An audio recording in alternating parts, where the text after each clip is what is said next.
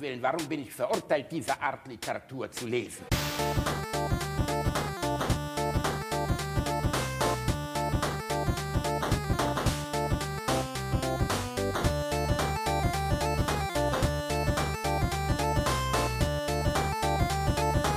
Ich lache niemals unter meinem Niveau. Ich würde ja gern mal in dein Arschloch ficken, Jacqueline. Nein, bitte nicht, Monsieur. Ich habe ihr mal meine aufgestaute Ladung von einem Monat reingespritzt. Oh, oh, danach hatte sie drei Tage lang Dünnschiss. Ich Oh sag Ihnen, das hat vielleicht gestunken in meiner Bude. Pfui Teufel. Hör auf, Pierre, sonst wird mir übel. Boah, Reinhard, ohne Schall. Du hast vorher angekündigt, das wäre gediegener. Ja, Alter. aber was denn? Es gibt Leute, die hören diesen Podcast und sitzen im Auto mit ihren Kindern auf Fahrt in Urlaub. das ist auch Was ist fahrlässig. Das ist fahrlässig. Oh, Reinhard, ey, ich habe zu Eckhard von Hirschhausen gesagt, hör doch mal rein bei uns, wir freuen uns. Wenn du uns mal besuchen willst, super Ecke, ja, komm vorbei. Und das erste, was er hört, ist, ich habe ihm die aufgestaute Ladung von drei Monaten. Oh, Reinhard. Was ist einfach mit dir nicht in Ordnung? Was, ey? Mir werden mir werden diese Dinger geschickt. Also äh, Ja, Reinhard, mir werden auch viele Einladungen von nigerianischen Prinzen geschickt, die gerne mit mich heiraten wollen. Das heißt aber trotzdem nicht, dass ich die im Podcast vorlese. Ich bin jetzt mit einem nigerianischen Prinzen verheiratet. Er hat gesagt, er muss sein äh, Vermögen an mich vererben. Und da habe ich gesagt, ja klar, der brauchte nur eine Aufenthaltsgenehmigung. ja, der, der äh, brauchte äh, wahrscheinlich brauchte er nur deine Kontonummer, äh, Mhm. eine Kopie von deinem Personalausweis. Und die Sicherheitsnummer von meiner Kreditkarte hinten drauf. Ich habe mich auch gewundert, dass der solche Sachen braucht, äh, nur um mal nach Deutschland zu kommen. Ja, Wahnsinn. Kerl. Reini Bär, ah, wir sind zurück. Du bist umgezogen. Du bist jetzt in deinem neuen Domizil. Du hast Ja, jetzt äh, DSL 1 Milli eine Million. Nee, das- das, das- schnellste DSL in Deutschland. Das hier ist die erste Sendung aus dem Sendeturm, wenn man das so nennen möchte. Im Sendeturm. Ohne Scheiß. Du bist einfach ein Kaputter. Ey, als ich, also ich liebe dich, das weißt du, wirklich. Ich würde für dich vors Auto springen, theoretisch. Aber der Gedanke, dass du so doof bist, so unfassbar doof bist, hinzugehen und deine eigene Adresse ins Internet zu stellen. Die stand jahrelang auch im Impressum. ja, aber Reini, du kannst doch nicht sagen, hey, ich wohne äh, in New York, jetzt in so einer grünen Statue ähm, mit so einem mit so einer Fackel in der Hand. Nur, äh, also ihr werdet nicht rausfinden, wo ich wohne. Äh, ich wohne jetzt in Paris in so einem riesigen Stahlgebilde in der Mitte der Stadt, an der Seine gelegen, ganz toll, komplett äh, zur, Ja, ist ja gut, ist ja gut, ist ja gut. Reinhard, Ja, ohne Scheiß, in Ludwigshafen, wie viele fucking Fernsehtürme es gibt. Und- Wassertürme. die Wassertürme und die Community, ja, Fernsehturm wäre noch absurd. Die Community hat ja diesen Wasserturm jetzt, glaube ich, zum Ausflugsziel von Ludwigshafen erkoren. Der hat jetzt über 300 Bewertungen bei, bei Google. Ähm, je was nachdem, dazu führt, äh, dass er jetzt bei TripAdvisor, glaube ich, schon das höchst gerankte ist, was in fucking Ludwigshafen Was- überhaupt gibt. Was, was ich witzig finde, ist, ähm, je nachdem, äh, was für eine Google Maps Version und so du verwendest, äh, hast du unterschiedlich viele Bewertungen, die dir angezeigt werden. Also mein Handy hängt zum Beispiel hinterher. Auf meinem, äh, also wenn ich bei meinem iPhone in Google Maps gucke, hat er, glaube ich, 300 Bewertungen und eine 4,9. Ich habe aber schon Screenshots von anderen Leuten bekommen, der hat eigentlich schon über 600 Bewertungen und ist jetzt bei einer glatten 5,0 Ey, das ist, ähm, Ziel also bitte bewertet. Ich, ich hätte gerne, dass alle, die uns heute zuhören, wir haben ja nun wirklich die größte Zuhörerschaft in Deutschland. Also Ja, das reicht schon. Hallo, ey, verzweifelt bei der, mir an be und bevor sagt, wir ey, irgendwas Jungs, gesagt haben, hast du das glaube ich, fünf Bewertungen, dieser Turm. Ja, aber Reini, stell mir vor, wie völlig absurd es wäre, diesen Turm am Arsch der Heide zu so einer Art Hotspot in Ludwigshafen, äh, Ludwigshafen zu kriegen, so dass alle Leute, die irgendwie sich informieren über Ludwigshafen, angezeigt bekommen, ey, was ist denn das Geilste, was man da gesehen hat? Ey, guck mal, der Wasserturm hat 600 Bewertungen. Die Leute schreiben das Geilste in der ganzen, Lu- und dann fahren die Leute dahin und stehen vor deinem scheiß Wohnhaus und da ist einfach gar Ja, nichts. guck mal, und ich, ich stehe ich steh, ich steh dann wie der Papst am Fenster, so mit einer Hand rechts neben die Stirn gehoben und winke. Das kann ich mir ehrlich gesagt wirklich sehr, sehr gut vorstellen Ah, bei ist dir. das schön. Ey, das ist wirklich, ach, was soll man, Reini, ich Ja, weiß absurd, nicht, aber schön. dazu- Ich find's Es witzig. ist absurd. Ich find's auch witzig, aber es ist schon ein bisschen durch. Ich bin mir nicht sicher, ob du die Auswirkungen dessen schon begriffen hast, wie es ist, wenn man seine, als öffentliche Person seine Adresse Ja, Internet ich bin ja steht. nicht so eine öffentliche Person, wie du öffentlich bist. Das ist ja, Reini, also da, da hallo, liegen ja nochmal. spiel doch mal deinen Fame mal nicht runter. Es ist wirklich oft so, dass Leute mich auf der Straße ansprechen und entweder ein Autogramm von Otto oder von dir wollen. Ja, die Das gut aussehenden beiden in dem Trio. Genau, die gut aussehenden beiden im Trio. Genau, die, einfach die heißen Jungs. Da wollen die Leute was von haben. Von mir ja nicht. Wie geht's dir denn, mein kleiner Hasenzahn? Hast du gut geschlafen in der Ja, ja, das äh, tatsächlich ganz gut. Also ich äh, wohne jetzt äh, komplett wirklich in dieser Wohnung. Ich hatte gestern die Wohnungsübergabe für meine alte Wohnung, äh, wo jetzt äh, ein anderes Paar wohnt. Und äh, ja, sagen wir mal so, ich bin mit dem Renovieren nicht ganz fertig geworden mit meiner Frau. Und äh, zwei Zimmer sind fertig von vieren. Naja, mein Gott. Also ich meine, du kennst unsere Wohnung. Äh, wir haben auch vier Zimmer und davon ist eins seit sieben Jahren unbewohnbar. Unsere Gästezimmer. Sieht wirklich aus, äh, als wäre es aus Abu Ghraib. Es ist nicht schön. Man Ja, aber bei, sein. also wir, wir haben nicht mal den, äh, also wir haben nicht mal, sind mit dem Streichen nicht mal fertig geworden. Also das Wohnzimmer, wo gerade alle Kisten drin stehen, alle Kisten und alle Möbel, die wir besitzen, ähm, äh, das ist nicht mal gestrichen. Da sind keine Fußleisten unten dran, das ist äh, Chaos noch ein bisschen. Aber man kann auch nichts drin machen, weil jetzt der ganze Scheiß da drin steht. Ähm, ich werde den Tag heute wahrscheinlich noch damit verbringen, Türen zu lackieren und so. Was war der Grund? War es Zeitarmut, Reini Bär? Ja, es war, Es war Zei- Zeitarmut. Nee, es, es war tatsächlich Zeitarmut, weil wir die Schlüssel so spät bekommen haben, weil äh, es mit äh, den äh, hier Vorbesitzern und so äh, so ein Hickhack war. Naja, wie dem Musstet ihr denn Abschlagszahlungen leisten? Habt ihr Abschlagszahlungen geleistet? Der Deutsche leistet gerne Abschlagszahlungen. Nein, Das haben wir nicht. Nein? Äh, wo, wofür denn Abschlagszahlungen? Ja, keine Ahnung, eine existierende Küche oder so. Ich war mal äh, eine Wohnung besichtigen hier in Köln. Oh, Ah, 80, 90 Quadratmeter. Und wir gingen da so durch und die Küche war schick. Ne? Hatte so eine kleine Kücheninsel und so eine schicke Dunstabzugshaube. Und ich habe gesagt, ey, super, ohne Scheiß, will wir echt sofort machen. So, ja, ähm, nur kurz nebenbei, die Küche ist nicht mit drin, die müsst ihr äh, bezahlen. Ich sag, ja, mein Gott, ne, gut, 2000 Euro oder so. Und er guckt mich an, ja, wir würden da gern 23.000 Euro für. Und ich gucke ihn so an, so, kann die Küche kalte Fusion? Was kann diese Küche? Kann die Wasser, die macht Wasser warm und dann, was passiert dann noch? Und er so, ja, das ist eine Designküche von Neve und so. Und ich sag, da werdet ihr aber lange suchen müssen, bis ihr einen findet, der so bescheuert ist, so viel Geld dafür auszugeben. Und jetzt ich zahle doch nicht 23.000 Euro Ablöse für eine gebrauchte Küche. Und jetzt kommt das Traurige. In Köln wahrscheinlich nicht. Nee, in Köln wahrscheinlich wirklich nicht. Also ich fand es auch erschre also erschreckend. Am Ende des Tages erschreckend. Äh, es gibt Leute, die bereit sind, so viel Kohle zu zahlen. Nach uns kam dann jemand, ähm, der es wohl wirklich gekauft hat. Also als wir dann nochmal anriefen, sagten, ob irgendwie Kaufpreis verhandelbar wäre von der Küche, also ob man da doch deutlich runtergehen könnte, sagt er, nee, nee, tut mir leid, es gibt schon jemanden. Ja, das ist Ähm, also Köln. Äh, ne, also ich habe ja auch in Köln mal eine Wohnung zur Miete gesucht, eine kleine. Und äh, das ist tatsächlich, also das ist wahrscheinlich in München und so noch viel schlimmer. Äh, das ist Standard. Ja, ne? Köln nähert sich da leider mittlerweile an. Ja, so du- wirklich. Also du, du guckst dir die Wohnung an und denkst so, ja, ja, ganz nett. Und dann steht da irgendwie noch ein, ein weiß nicht, ein alter Eimer in der Ecke, wo du denkst so, ja, ist entweder Müll oder ein Kunstwerk von Beuys. Äh, ne? Und die wollen dafür halt eine Ablösesumme haben, als wäre es ein Kunstwerk von Beuys. Das ist, Es ist, es ist wirklich so, äh, das ist extrem in Köln. Ähm, und äh, ein Kumpel von mir hat hier um die Ecke eine Wohnung von 35 Quadratmetern. Und daneben ist die gleiche, baugleiche Wohnung nochmal von 35 Quadratmetern. Das waren mal zwei. Und dann hat der Nachbar sie für 180.000 Euro inseriert. 35 Quadratmeter, das ist ein Garagestellplatz, verstehst du? Das ist wirklich Ja, ja. keine große Bude. Und dann kam ein französisches Ehepaar für ihre Arzttochter aus Paris und hat gesagt, 180.000 Euro nur für so eine Wohnung, top. Und haben es gekauft. Und der Nachbar hat sich selbst totgelacht. Die haben noch nicht mal überprüft, ob das ein fairer Preis wäre oder so. Wenn du aus Paris kommst, wo 35 Quadratmeter dann wahrscheinlich eine Million kosten im Innenzentrum von, von Paris, dann sind 180.000 Euro schon wieder ein Schnapper. Also das, äh, diese ganze Wohnraumnummer geht, äh, finde ich, in den letzten Jahren komplett an der Menschheit vorbei, besonders in Großstädten.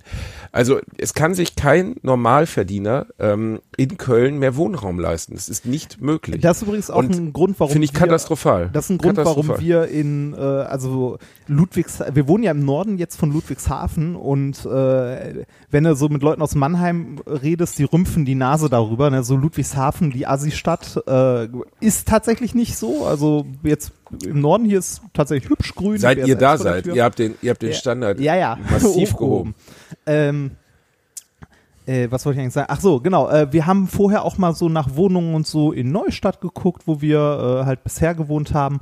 Und äh, das ist, also, das ist Wahnsinn, was da an Preisen Alter, wir sprechen von Neustadt an der Weinstraße, ja, halt, das nicht von ist- Venedig nee, oder so. Ne? Neustadt an der Weinstraße ist erstaunlich teuer. Also wirklich, Ja, ganze aber Pfalz wer will unten da teuer. wohnen, Reinhard? Ja, Jetzt mal ehrlich, so. Weißt, du, die haben eine Bushaltestelle und einen Dönerladen, so. Das ist, finde ich wirklich, ich finde, ähm, dass das ein groß, also, äh, das ist wirklich ein großes, in Deutschland, finde ich, besonders starkes Problem, dass die Wohnpreise, nicht nur die Mietpreise, aber besonders die, die Eigentumspreise auf ein Niveau gestiegen sind, dass viele Menschen ähm, mit Kindern und einem normalen Job sagen, ich muss den Rest meines Lebens entweder teuer zur Miete wohnen, aber ich habe überhaupt keine Möglichkeit mehr. Also wenn du als normaler Verdiener, sagen wir mal, du bist, arbeitest beim Amt und deine Frau arbeitet auch bei der Stadt und ihr verdient drei netto oder vier netto im Monat, dann kannst du in Köln unmöglich irgendwas kaufen und finanzieren, was ausreicht, um ein, zwei Kinder zu haben. Gibt's nicht.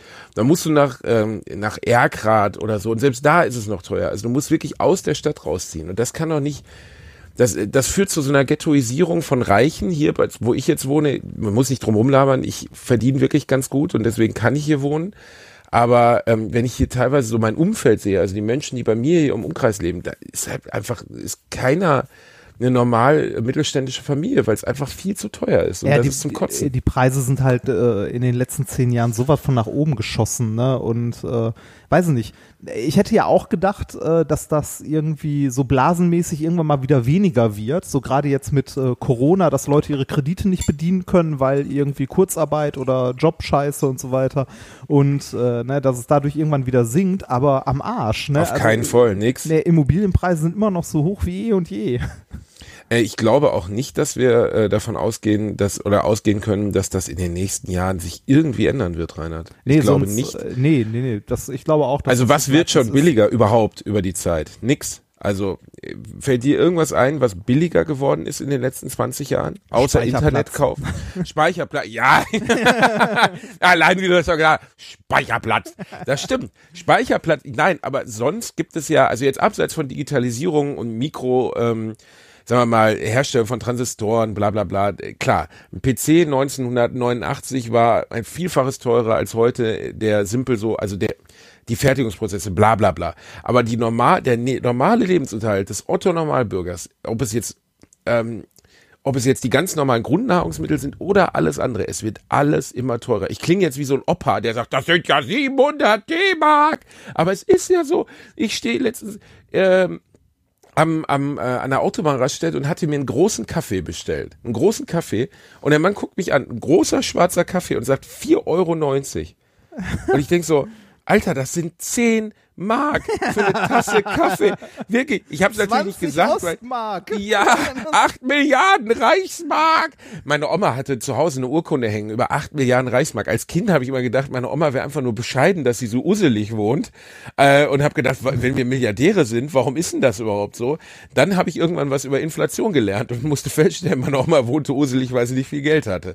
Aber die, äh, also Ey, nein, aber 4,90 Euro für einen schwarzen Kaffee, Reinhard. Und es geht jetzt nicht, also ich habe überhaupt kein Problem damit, äh, chilenische Vertragsbauern zu unterstützen oder so, weißt du, aber da geht's sicherlich nicht darum, ähm, dass, dass, keine Ahnung, äh, dass da äh, Kakaobauern aus Kolumbien, äh, äh, Kaffeebauern aus Kolumbien finanziell unterstützt werden, sondern da geht's darum, dass die Shell oder die Aral sich von diesen 4,90 Euro einfach mal 4,40 Euro einsteckt. Ja. Weil heißes Wasser mit Kaffeepulver kostet nicht 10 Mark. Das ist einfach krank. Ich weiß, ich habe jetzt so, einen- so einen kleinbürgerlichen Rant Nee, abgelassen, ich, aber es ich, ist. ich, ich habe gerade so eine Träne im Auge, weil du über frisch gebrühten Kaffee redest und ich trinke hier Instant-Kaffee, weil ich noch, ich habe keine Küche in dieser Wohnung bisher. Es tut mir leid, dass dein kleines Herzchen blutet. Nee, wir- In meinem wir Fall, äh, mir ist das egal. Ich bin ja überhaupt im Gegensatz zu dir gar kein Kaffeekonnoisseur. Ich kann über, wirklich, klingt jetzt blöd. Ich weiß, jetzt schreibt uns die Community wieder, Basti, wir laden dich mal in unsere, wie nennt man das nochmal, diese Typen, die dann so oben ein Herzchen drauf machen. Barista. Äh, Barista. Barista, die ätzendste Berufsbezeichnung der letzten 30 Jahre, wirklich. Das ist für mich, Bar ich bin Barista. Und dann gibt's hier in Köln gibt's ganz viele Läden mit ganz geilem Kaffee, Van Dyck Kaffee. Und dann sagen wir immer, oder Van Dyck, und dann sagen mir Leute, da musst du mal den Kaffee kaufen. Ich habe den Kaffee gekauft, ich habe ihn hier aufgekocht, er schmeckt wie Kaffee. Ich, ich habe weder eine Erektion davon bekommen, noch habe ich das Gefühl, dass ich jetzt mehr davon fliegen kann oder länger leben kann. Er Ah, schmeckt äh, einfach wie Kaffee. Du, du hast dabei aber tatsächlich eine ganz gute Kaffeebude um die Ecke gegenüber von der, äh, von der fetten Kuh. Ähm, Einstein-Kaffee oder so? Nee, Einstein war das aus keine- Berlin. Weiß ich nicht. Ich habe äh, keine Ahnung. Ey, Van Dijk Café hier um die Ecke soll das allerbeste sein. Der heiße Scheiß. Da sitzen junge Hipster in teuren 300 Euro. Ja, das, ist, das heißt ja nichts, das ist ja auch für den Arsch. Es kommt auch nebenbei darauf an, ob der Kaffee gut zubereitet ist. Du kannst einen guten Kaffee haben, wenn den irgendjemand so durch, ein, durch so einen Kaffeefilter tottröpfeln lässt, ne? Was ja jetzt wieder der neue heiße Scheiß ist bei den Hipstern, der Filterkaffee. Das, was unsere Großeltern äh, damals... Ein schöner ne? Fika. Ja, genau. Ich hätte gerne einen schönen Fika. Ja. Muss immer, muss mal versuchen, mit Fika zu bestellen. Ich habe früher immer einen Kaffee Togo bestellt, bis mir meine Berliner, Berliner äh, Kampfsangestellte sagte, ich soll die Fresse halten. Wirklich so. Ja, ich hätte gerne einen Kaffee Togo. Ach, halt doch die Fresse. Und ich denk so, okay. Dann ein Brötchen? Nee, also nein, aber dieses Gewichse über, also insgesamt dieses Gewichse über teure, nicht teure Nahrungsmittel, aber über dieses, dieses Hochgehalte von teurem Wein, Hochgehalte von teurem Kaffee. Ey, wirklich, ich habe schon in teuren Restaurants in meinem Leben essen müssen. Ich glaube, wir haben auch schon mal drüber gesprochen. Ich hatte mal einen, einen Wein, der hat, kostete so 200 Euro, hat einer Ja, am Tisch das- ausgegeben und dann lese ich die Beschreibung und denk so, und da stand, das ist jetzt kein Witz, vermittelt im Nachgang den Geschmack von Regen auf nassen Steinen. Ja. Und ich denk so, was? Von Regen hat da einer in der Fußgängerzone geleckt. Willst du mich verarschen? Dazu- Regen auf nassen Steinen. Was ist denn das für ein Geschmacks? Stell dir mal vor, beim Dönerladen wird stehen, es gibt scharf, es gibt milde und dann gibt's noch Regen mit nasse Steine. das ist das völlig absurd. Das ist doch keine Geschmacksrichtung. Da hat doch einfach einer sich hingesetzt, der irgendwie Literatur zwei Semester studiert und hat gedacht, wie können wir jetzt diesen Wein besonders fancy klingen lassen? Ja, das ist doch generell bei all diesen, äh, bei all diesen Geschmacksscheiß-Dingern so, was man da alles schmecken soll. Dazu hat Nikolas mir ja mal, ähm, da ich ja gar keinen Wein trinke, so die, die Überlebensregeln für Weintrinker, also ne, wenn du mal mit Weintrinker zusammensitzt, das erste, was du sagst, ist immer Johannisbeere. Ne, weil das schmeckt, das, kann, das schmeckt man nämlich in jedem Wein. In jedem Wein kann man Johannisbeere schmecken, wenn man möchte. Ne? Dann guckst du dir den noch an und wenn der dunkelrot ist, sagst du noch Südhang. Südhang. ja, das und- ist ein Südhang. Genau, der Südhang, der hat viel Sonne gesehen. Und äh, wenn du dann, wenn du richtig mutig bist und merkst, der andere hat auch gar keine Ahnung, dann sagst du noch, und im Abgang eine Note von Lakritz. Ich, Er äh, Rani, also Ich kann das nein, nicht. also ja, äh, ey, es steht gar nicht zur Diskussion, dass es leckeren Wein gibt und nicht leckeren Wein. Ja, es genauso wie es bei steht auch nicht zur Diskussion. So. Aber da ist der Preis Genau, es- egal. Also weißt, warst du dabei damals, als wir uns diese, ja, ne, als wir uns in Lübeck diese Biere gekauft haben? Nee, ne? Mhm. Ich weiß da war, waren wir nur mit. Pede, glaube ich. Das war hier um unsere Hochzeitszeit rum, vor fünf Jahren. Ähm, da waren wir in Lübeck und haben uns in einem, wie nennt man das noch, Craft-Bierladen. Ah, ein ja. Craft-Bierladen. Haben wir uns vom Verkäufer, also wir waren halt äh, äh, fünf Leute zusammen im Urlaub, haben gesagt, ey, stell uns doch einfach mal die aller sechs leckersten Sachen zusammen. Sechs Flaschen leckeres Bier. Ne? Unterschiedlicher Couleur. Und dann saßen wir abends da, ich glaube, wir haben 30 Euro dafür ausgegeben. Also es war wirklich absurd teuer so, ne? also in Relation zu einem Kasten Bier. Und ist ja auch okay, wenn es gut gemacht ist. Und keins, aber wirklich keins dieser Biere schmeckte. Die schmeckten alle wie Omas Schritt, Oma unterm Arm oder Oma in einer warmen Sommernacht am Auf Arsch. nassem Stein. Auf Da war wirklich nix lecker und äh, nicht nur ich, man mag ja sagen, ey, der Bierendorfer ist picky. Die anderen sind's nicht, die saßen auch alle da so, äh, äh, äh, machen wir uns jetzt irgendwie ein schönes Heineken auf oder so, da habe ich irgendwie gar keinen Bock drauf. Also es war wirklich nicht geil. Und dieses ganze Gewichse um, um feines, feinen Kaffeegeruch und so, oh, nee. Ist mir alles zu doof. Es gibt ja auch Leute, die zahlen 10.000 Euro für eine Kaffeemaschine zu Hause.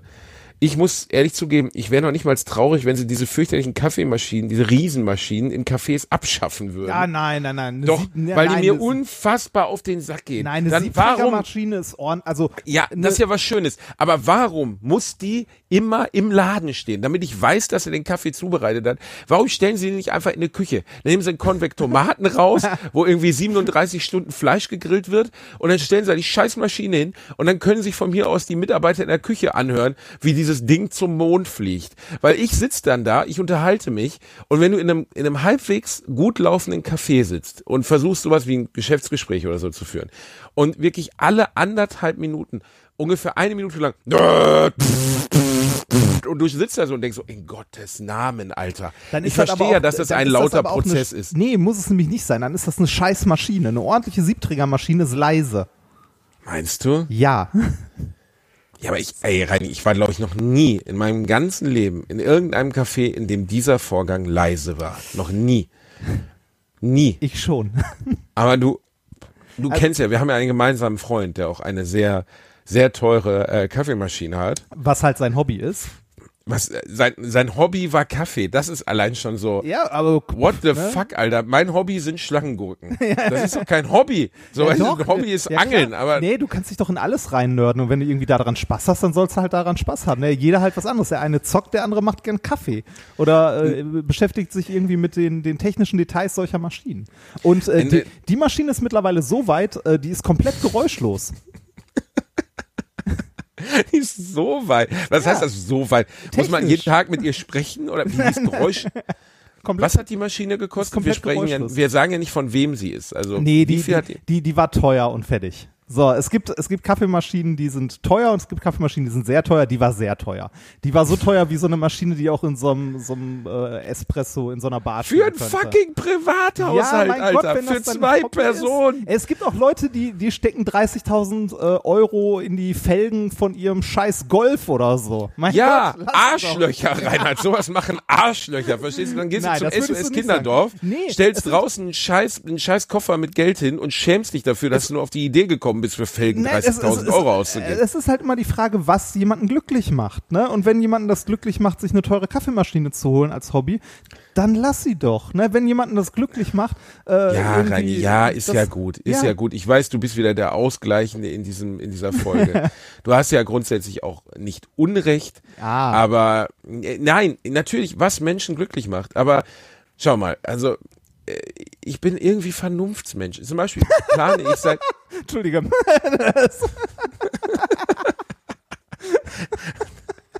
Aber so ein kleiner Kammgorgler, ne? Hat er wirklich drei Mo ja, Wochen du in den Arsch gespritzt. Das, ey, du kannst mich mal. Warum lass mir? Ich bin ja, Vernunftsmensch. ja, ja, ja. Jedenfalls. Wenn es um Fina Rainer, So, warte, was warte, fahre warte. ich jetzt für Auto? Ich du, fahre du, wieder ja, einen Moment, Skoda. Moment, Moment, Warum fahre ich wieder einen Skoda? mal, Weil sag ich mal, bodenständig. Ja, sei, sei mal kurz ruhig. Ich nehme an, du nimmst gerade zu Hause auf, ne? Da, wo du immer Ja. aufnimmst, ne? Ja? So, dann nimm jetzt mal deinen Stuhl und dreh dich mal um 180 Grad, guck an der Wand einmal von oben nach unten, dann drehst du dich wieder um und bist ruhig. Wolltest du gerade auf meine Videospiele Ja, nein. Hallo, da geht es um Erhaltung von Werten, Rainer. Das ist wie die. Alexander. Das ist ja, das ist Kulturgut, ne? ohne Scheiß, sowas wie Manhunt 2 ist im weitesten Sinne, wenn es damals die Bibliothek von Alexandria schon gegeben hätte oder andersrum, Manhunt 2 auf der Wii, sehr selten mittlerweile, ne, wenn es das schon gegeben hätte, das hätte in der äh, Bibliothek von Alexandria gestanden, sowas muss man zur Hand haben. Metal Gear Solid, The Twin Snakes für Gamecube, sowas habe ich hier, verstehst du, den seltenen Scheiß. Mega Man 2 für den NES, das ist richtig Uh. teuer original verpackt, verstehst du? Ich bin Sammler, Reinhard. Außerdem, ich spreche ja nicht davon, dass ich bei je, jeder hat seine Leidenschaft, aber Ja. ich komme einfach nicht drauf klar, wenn Leute sagen, keine Ahnung, äh, für mich ist eine, äh, ein, nein, also eine Kaffeemaschine darf einfach nicht mehr als also da gibt's ein geistiges Limit von 1000 Euro. Mein- mein- und das finde ich schon krank. Me- Meine, Aber- Kaffee, meine Kaffeemaschine hat 10 Euro gekostet und ist eine Bialetti und ich liebe sie. Eine Bialetti, das Eine klingt, Bialetti. also, und ist eine Bier, allein, das klingt wie so ein Ding, das bei Rossmann reduziert neben diesen ganzen Lockenstäben vorne im Eingang gibt, wo du dann allen Leuten erzählst, es ist eine Bialetti. Eine Was ist, Bialetti. was, was ist denn, ist einfach eine fucking Kaffeemaschine, oder? Nee, eine Bialetti ist so eine, so ein Eine Fika, oder? Nein, äh, kein, Ach kein so. Filterkaffee, so ein Mokka-Kännchen, das du dir auf den Herd stellst.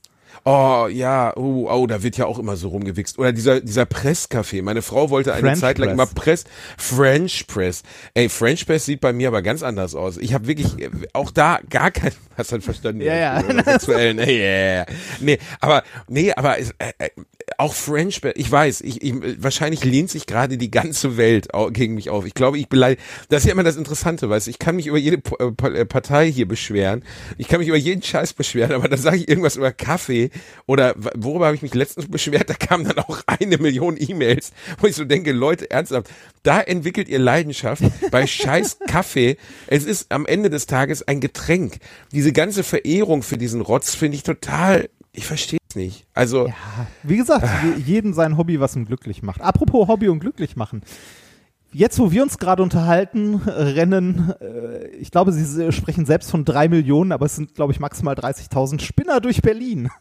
Spinner durch Berlin. Rücks äh, rücksichtslose Spinner. Rücksicht, naja, also ich meine, ich habe ja vorgestern den letzten ähm, Tweet oder den letzten äh, Telegram-Talk von, von Attila Hildmann äh, getweetet. Kann ich das einmal vorlesen rein? Ja, Weil bitte, viele haben vielleicht bitte. das nicht gesehen. Und ich will ja auch, ich will die Community auch warnen. Weißt du, ich meine, im Endeffekt sehen wir ja Alliteration am Arsch auch als Service, oder? Ja, Es natürlich. geht ja, es geht ja nicht nur um Unterhaltung, um blanke Unterhaltung, sondern am Ende des Tages geht es natürlich auch darum, den Leuten was im Leben mitzugeben. Und ich mache mir ein bisschen Sorge um die Leute, weil was viele nicht wissen, heute, 29.8. und jetzt beginnt Attila Hildmann.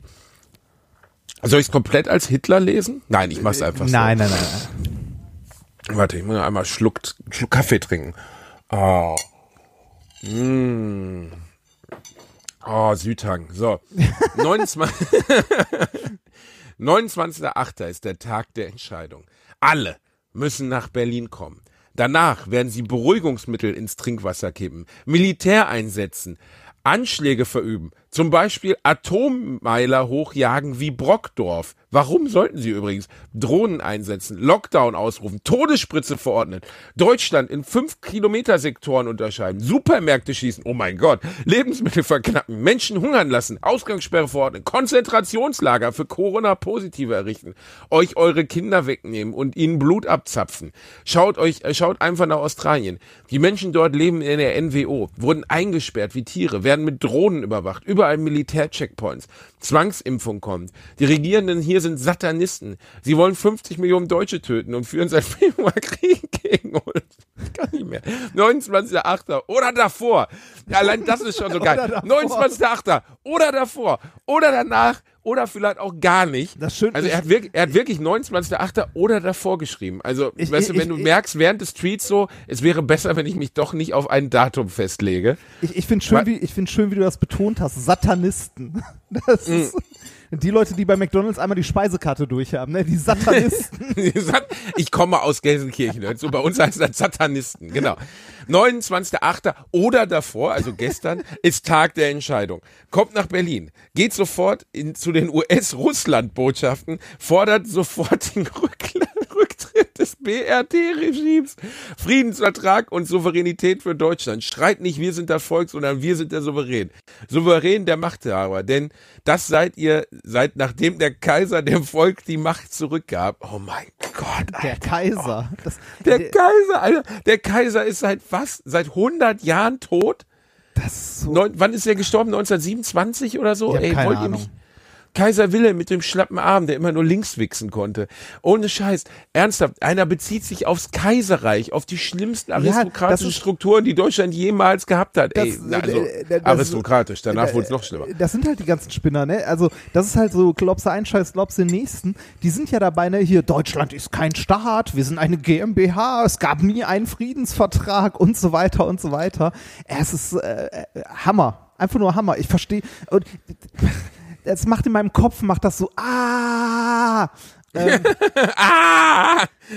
also wie die- so ein nackter kleiner Mann sich mit dem Messer in die Brust die, die beschweren sich gegen das Regime, das man ja nicht sagen darf. Und jetzt dürfen sie doch demonstrieren, weil das Gericht entschieden Das war hat das- in der Demokratie, dass sie doch dürfen. Das Allergeilste ist zu sagen, es gibt keinen Rechtsstaat, aber dann schnell klagen und rechtsstaatliche Mittel einlegen. so funktioniert das Ich, ich, nämlich. muss da, ich muss dabei immer hier an, ähm, war, war es denn das Leben des Brian? Hilfe, Hilfe, ich werde unterdrückt.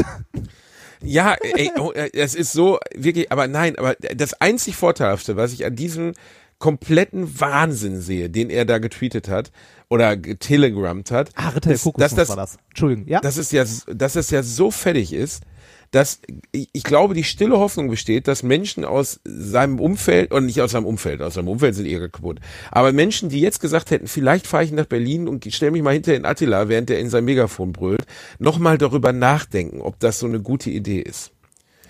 Ähm, äh, weißt du, also ich glaube, dass diese Extremisierung, die da gerade passiert, durch sowas, also durch dadurch, dass halt komplett der Wahnsinn nach vorne tritt, weil das hat ja jetzt, das ist ja ganz einfach. Wenn du ins ICD-10, Inter International Classification of Diseases schaust, also wo man anschauen kann, welche Klassifikationen für psychische Krankheiten und welche Symptome gibt es, Das ist eine Art äh, Lehrbuch, ein sehr dickes Lehrbuch, in dem man zum Beispiel Schizophrenie, Psych Psychosen, äh, alles Mögliche feststellen kann.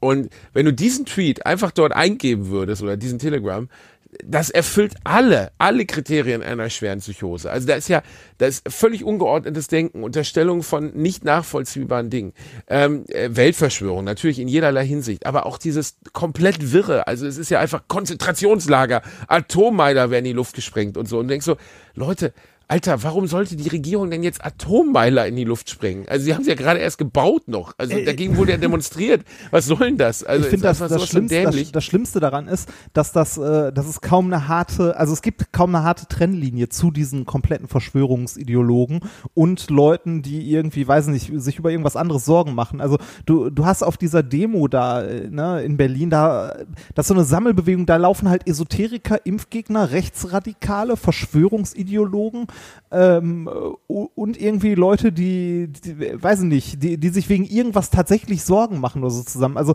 das fasert so aus. Und äh, die Leute, die, die da so am Rand stehen, wo du hin das so ausfasert, ich habe das Gefühl, die rutschen immer tiefer da rein. Also das, das wird, also Corona äh, ist da irgendwie, ja, so ein, so ein Katalysator, der das Ganze noch irgendwie beschleunigt. Äußerst Ähm, unschön.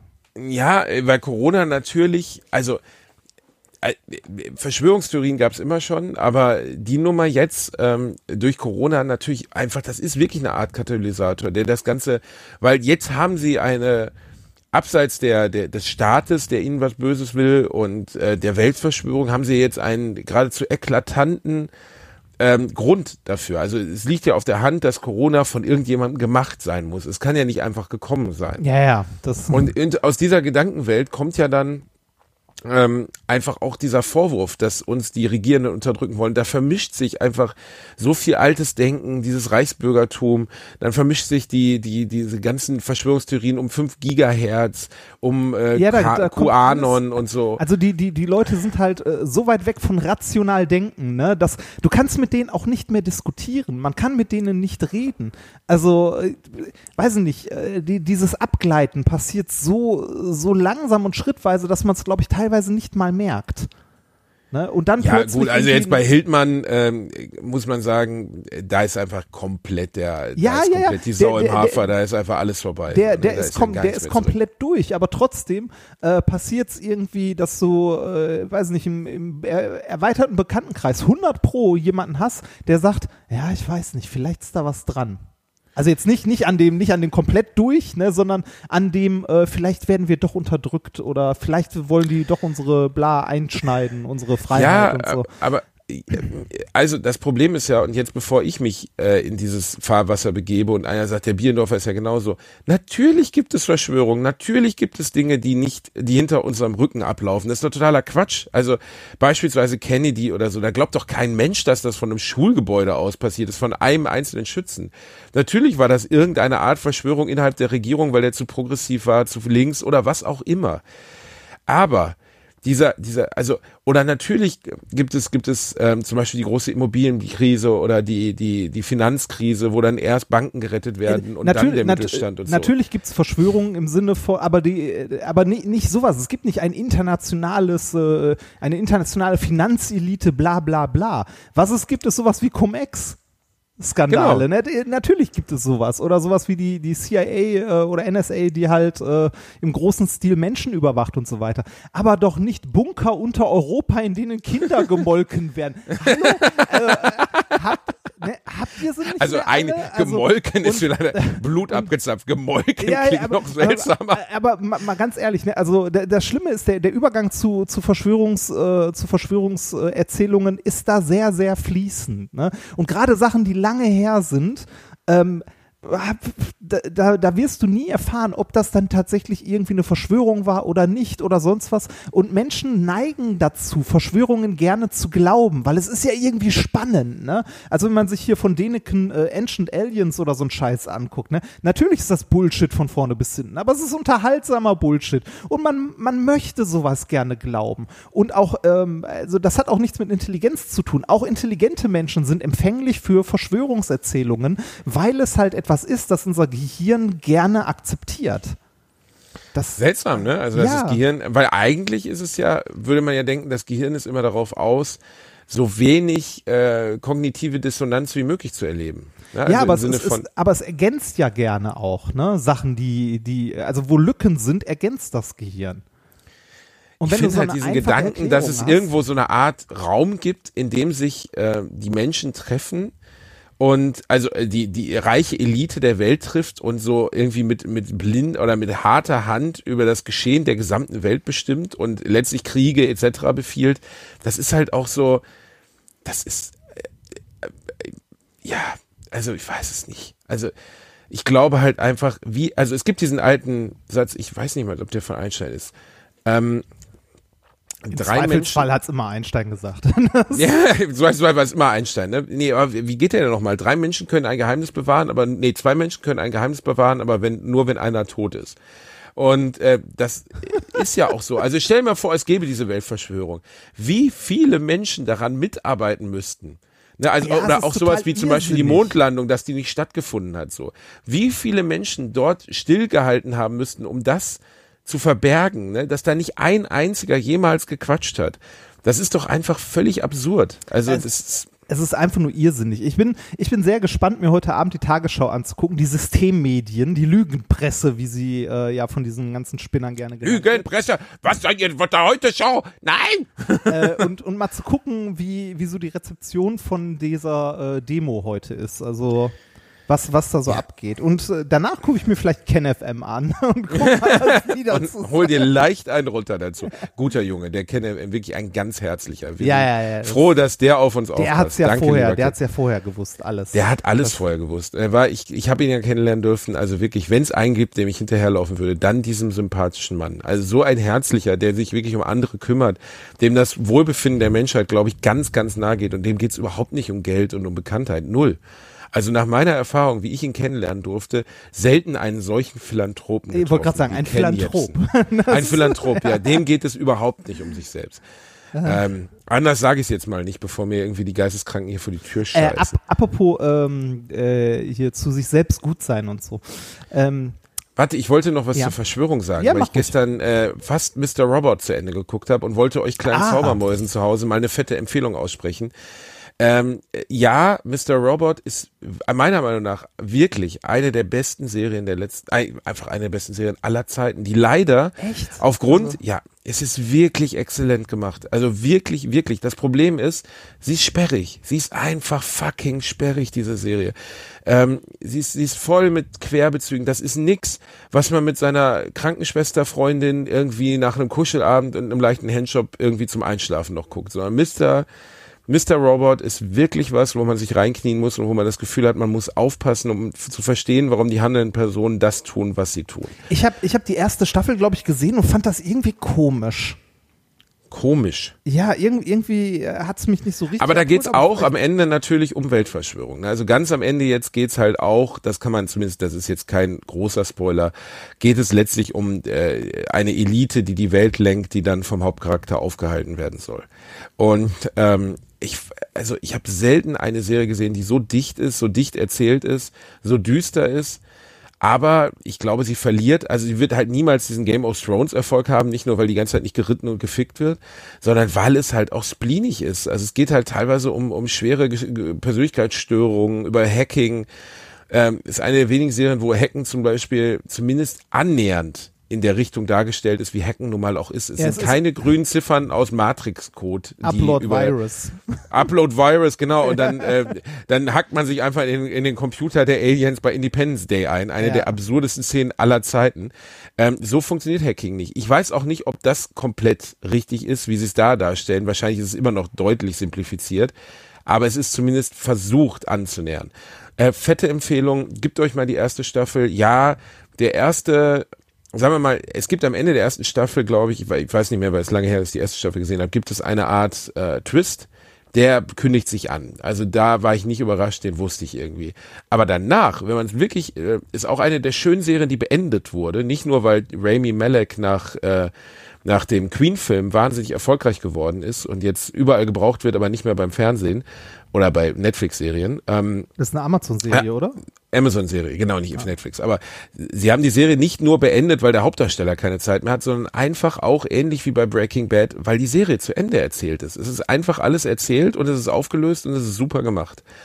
Und äh, fette Empfehlung meinerseits. Also Mr. Robot, wenn man so ein bisschen auf Cybercrime und so ein bisschen auf Verschwörung und alles steht, wenn ihr heute überlegt habt, zum 29.8. nach Berlin zu fahren, dann guckt doch lieber Mr. Robot. Da habt ihr das Gleiche und ihr werdet nicht von zwei Polizisten irgendwann in einen Wagen geworfen, weil ihr äh, einen, vielleicht einen, doch. einen Staatsbeamten angehustet habt, weil ihr dachtet, das wäre eine gute Idee. Ja, das.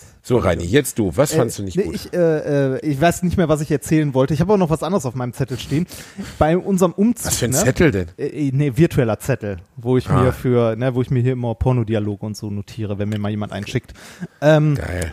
wir, wir sind ja diesmal mit einem Umzugsunternehmen umgezogen. Ähm, wir haben uns diesen Luxus gegönnt. Wir haben gedacht, man ist aus dem Alter raus, wo man seine Freunde dazu nötigt, ähm, einem beim Umzug zu helfen. Äh, du kennst das ja, ne? Umzug ist immer super unbeliebt. Ne? Du schreibst irgendwie äh, 20 deiner besten Freunde an und davon kommen am Ende drei. Weil alle anderen, alle anderen sind zu der Zeit gerade im Urlaub, bekommen ein Kind, ähm, weiß ich Ja, aber nicht. so kann man seine Freunde auch aussieben, weißt du? Die drei, die kommen, das sind die echten. Ja, Der ja, Rest, ja, das ist ja, alles ja. Müll. Das, ja, auf jeden Fall, ähm, wir haben uns diesmal äh, für ein Umzugsunternehmen entschieden. Äh, Weil ich dir auch nicht zumuten wollte, aus Köln hier hinzufahren. Das wäre ja schon relativ weit gewesen. Natürlich weiß ich, dass du gekommen wärst. Natürlich, äh, um Reini. Im Nachhinein sage ich sowas immer. Genau. nee, äh, wir sind mit dem Umzugsunternehmen umgezogen. Das war das erste Mal in meinem Leben, dass ich äh, Ist geil, ne? sowas hatte. Ist das geil? Ja, ist, äh, ist, schon, ist schon irgendwie geil. Also wir haben zwei Tage vorher noch irgendwie allen Kram gepackt und gemerkt, dass wir irgendwie mehr Kram hatten, als ich dachte. Sie haben nicht eingepackt für euch. Nee, das, das haben wir selber gemacht. Äh, Die haben im Wesentlichen Kisten geschleppt. Die hätten auch Möbel abgebaut und wieder aufgebaut, aber auch da hatten wir nicht viel, weil wir in unserer alten Wohnung äh, sowas wie den großen Kleiderschrank und äh, irgendwie die Packstränke in der Abstellkammer und so unseren äh, Nachmietern äh, quasi äh, überlassen haben, weil die in unsere neue Wohnung nicht reinpassen würden, so von der Deckenhöhe und so her. Und ähm, trotzdem war es einerseits sehr angenehm. Ne? Es steht morgens um acht jemand vor der Tür, äh, fünf Leute, zwei LKWs und äh, die räumen halt deine Bude leer. Ne? Ich meine, kann man im Ruhrgebiet auch so haben, aber da räumen die das selten Aber die kommen abends, die kommen abends. Ja, doch, in ihre. Aber Nee, ähm, war einerseits sehr angenehm. Ich fühlte mich dabei andererseits aber auch unglaublich unwohl. Man kommt sich vor wie so ein Plantagenbesitzer. Ja, richtig. Also ich fühlte Ja, mich ja, ganz unglaublich unwohl, weil ich die ganze Zeit daneben stand und ich habe dann zwischendurch auch mal eine Kiste Die wollen aber auch nicht, dass du hilfst. Das wollen die nicht. Nee, die, die haben gesagt so, ja, wenn sie möchten, tragen sie irgendwas Leichtes. Ne? Nehmen sie hier irgendwie ein Bild oder so, tragen das runter. Da kommst du total Konnten blöd Deutsch. vor. Toll. Ja, nee, die, die, waren, die waren wirklich äh, total nett und auch, äh, also wir, äh, die waren krass, die waren tatsächlich krass. Ähm, weißt du, Alter, die machen nichts anderes. Ja, das ich sind weiß, Tiere so. Es ist einfach unfassbar, was die da tragen, die Ey, Typen. äh, Ich habe auch ein schlechtes Gewissen gehabt. wo, wo ich mir eine Kiste nehme, die hochschleppt, vor allem es war ja hier in die vierte Etage, ohne Fahrstuhl. Ja, die werden euch geliebt haben. Ich Ähm, ja, hoffe, du hast wenigstens ein ordentliches Trinkgeld gegeben. Ja, natürlich, und zwar auch zu Beginn, wie man das intelligenterweise macht. Ah, kluger und nicht Bursche. Dann sind sie, kluger Junge, dann sind sie nämlich netter zu deinen Sachen. Ja, genau. Ähm, Wir haben sogar mal einpacken lassen bei unserem letzten Umzug. Oh. Das war allerdings dann wirklich etwas surreal, weil der junge Mann, der einpackte, äh, da wurde mir dann erst klar, also er fing dann an, das habe ich aber erst relativ spät gemerkt, unser Billo Ikea Besteck einzeln einzupacken. Also jede einzelne Gabel in Folie einzurollen, bis ich dann sagte, entschuldigen Sie, das ist, äh, glaube ich, im gesamten 30 Euro wert. Das müssen wir einfach in eine Kiste werfen. Ja, bei uns auch, wir, wir, wir haben auch so Ikea-Nachttische, so Malmkommoden, so winzig kleine. Und die haben angefangen, da irgendwie Folie drum zu machen und irgendwie die Ecken abzukleben. Und ich dachte mir nur so, schmeißt das in den Wagen rein. äh, so mit, mit der Aber an sich war es eine gute oder eine schlechte der- Erfahrung? Das, äh, an sich war es eine gute Erfahrung, weil die haben morgens um 8 angefangen und um 15 Uhr waren die fertig. Komplett. Das waren bei uns waren es anderthalb Tage. Nee, bei, bei, also bei, bei uns waren die äh, relativ schnell dann fertig. Und äh, das Beeindruckendste war, glaube ich, als wir irgendwann so, äh, also me- meine Frau hat im Wagen, die, ähm, weil sie auch irgendwas tun wollte hier beim Ausladen, die äh, Kartons immer aus dem Wagen vorne an die Kante geschoben und gestellt, ne? dass die sich, also dass die halt nicht in den Wagen reinklettern mussten, sondern immer vorne von der Kante die Sachen runternehmen konnten. Und äh, irgendwann hatten wir so die Waschmaschine an den Rand des Wagens geschoben, dann kam einer, machte so eine so, so einen Riemen drum und nahm die Waschmaschine alleine so auf dem Rücken und lief damit die Treppe hoch und du denkst dir nur so, what? Weißt du, und du würdest mit drei schwitzenden Freunden, Ja. ächzend und, und total fertig mit den Nerven in dem Ding stehen, würdest irgendwann zu deiner Frau sagen, die geht da nicht hoch. Wir müssen, wir müssen im Keller waschen. Wir brauchen einen Waschkeller. Weißt du, und der Typ macht einen Riemen drum und hebt es einfach hoch. Das ist äh, meine Erfahrung auch mit Das, Umzug. also das, das war faszinierend. Das waren irgendwie, wie gesagt, fünf Leute, irgendwie drei junge Burschen, zwei ältere und äh, der eine auch irgendwie Vater und Sohn. Äh, mit dem Sohn haben wir uns ein bisschen teilen. Man so, ja, mein Vater macht das seit 20 Jahren und du denkst du so, krass, den Job kann man 20 Jahre lang machen? Heftig, Das- ne? Ja, also da denkt man auch immer, wirklich heftig. Und die, also die, die waren professionell, die waren schnell äh, und super freundlich dabei die ganze Zeit. Ähm, das waren aus äh, Mannheim die, äh, jetzt kommt der Name der Firma, super geil, Muskelmänner. ernsthaft? Ja, ernsthaft. Die Muskelmänner. Muskelmänner aus Mannheim. Äh, sehr zu empfehlen, wenn ihr in dem Großraum Mannheim mal umzieht, Muskelmänner. Tolles Unternehmen. Reini, ey, jetzt auch noch gratis Werbung an Ja, den nee, Start die waren gebracht. echt gut. Die waren, also ich, ich habe es ja geschafft, mich einen Tag vorher ähm, beim äh, Wohnung ausräumen und Müll wegwerfen und so zu verletzen. Und zwar übel zu verletzen. Ich habe Wa- eine, Okay, du hast, ich habe, äh, also ne, so alles, was wir nicht brauchten, so Sachen, die man halt wegwirft, so alte Teller, wo, wo irgendwie von fünf verschiedenen noch zwei da sind und ne, man eh mal neues Geschirr braucht, so alles ab in die Tonne. Ähm, hab diesen relativ schweren Müllsack dann runtergetragen und so auf dem Weg zur Mülltonne merkte ich einen leichten Schmerz in meiner rechten Wade. Dann guckte ich an die Mülltüte runter und sah, ah, da guckt eine Scherbe raus. Dann guckte ich an, dann guckte ich an meine Wade und dachte mir, ah, so viel Blut habe ich lange nicht mehr gesehen. ich habe mir schön einmal, äh, also du wirklich. hast dir ernsthaft so richtig die Wade aufgeschnitten. Ja, oder? und zwar richtig krass. So eine, so ein richtig, also so eine, warte mal, ich jetzt mal meinen, so eine vier Zentimeter lange tiefe Schnittwunde. oh Möcht, Gott. möchtest du ein Bild sehen? Gerne, das macht mich geil. Aber äh, und warum hast du es nicht gemerkt? Äh, nee, ich, ich hab's gemerkt, in dem Moment, wo ich mir halt die Wade aufgeschlitzt habe. Ich habe geblutet wie ein Schwein. Stand dann da so mit, der- mit der Hand so, mit der Hand so draufgedrückt und zu meiner Frau so, kannst du mal einen Zewa holen? Beziehungsweise dann einen Verband drum gemacht. Äh, da habe ich auch so gedacht so, ah, Habt ihr denn auch schön desinfiziert rein? ja, ja, natürlich habe ich den ganzen Mist desinfiziert und äh, ne, hier so Verband drumrum. Äh, das so, äh, man könnte sagen, dem Super Mario auf meiner rechten Wade fehlt jetzt, also der Arm ist abgetrennt, könnte man sagen. Super Mario hat sich geritzt. Ich, ich schicke dir mal ein Bild von der äh, gerade gereinigten Wunde. Und jetzt warte ich auf die Reaktion. nee, es war wirklich übel. Ich glaube, ich habe mich noch nie so böse verletzt, also zumindest so böse geschnitten. Ähm, das war äh, unangenehm, sagen wir mal. Ich hatte auch überlegt. Igitt, Alter, fuck. Uh, uh. Ich hatte, auch, ich hatte auch kurz überlegt, so, sollte ich ins Krankenhaus fahren und das nähen lassen? Ja, solltest du, du. Alter, uh. Das, uh. Ja, das, Alter, du hast volle Ralle in den Mario reingesehen. Ja, ja. Das, man sieht aber, ich habe gut marmoriertes Alter, man Fleisch. sieht das Also Fleisch, ja. man sieht die Marmorier. Bist du bescheuert? Du musst ins Krankenhaus. Bist Nein, du doof nein, nein, oder nein, so? das ging, das ging so. Das hat, das hat relativ schnell aufgehört zu bluten und so und heilt gerade ab. Das gibt Reini, fette, das muss zugeschnitten, nein, das, das muss zuge... eine, doch, das gibt doch. Eine fette Narbe und dann ist gut. Ähm, Alti, Al- Al- Al- Alti.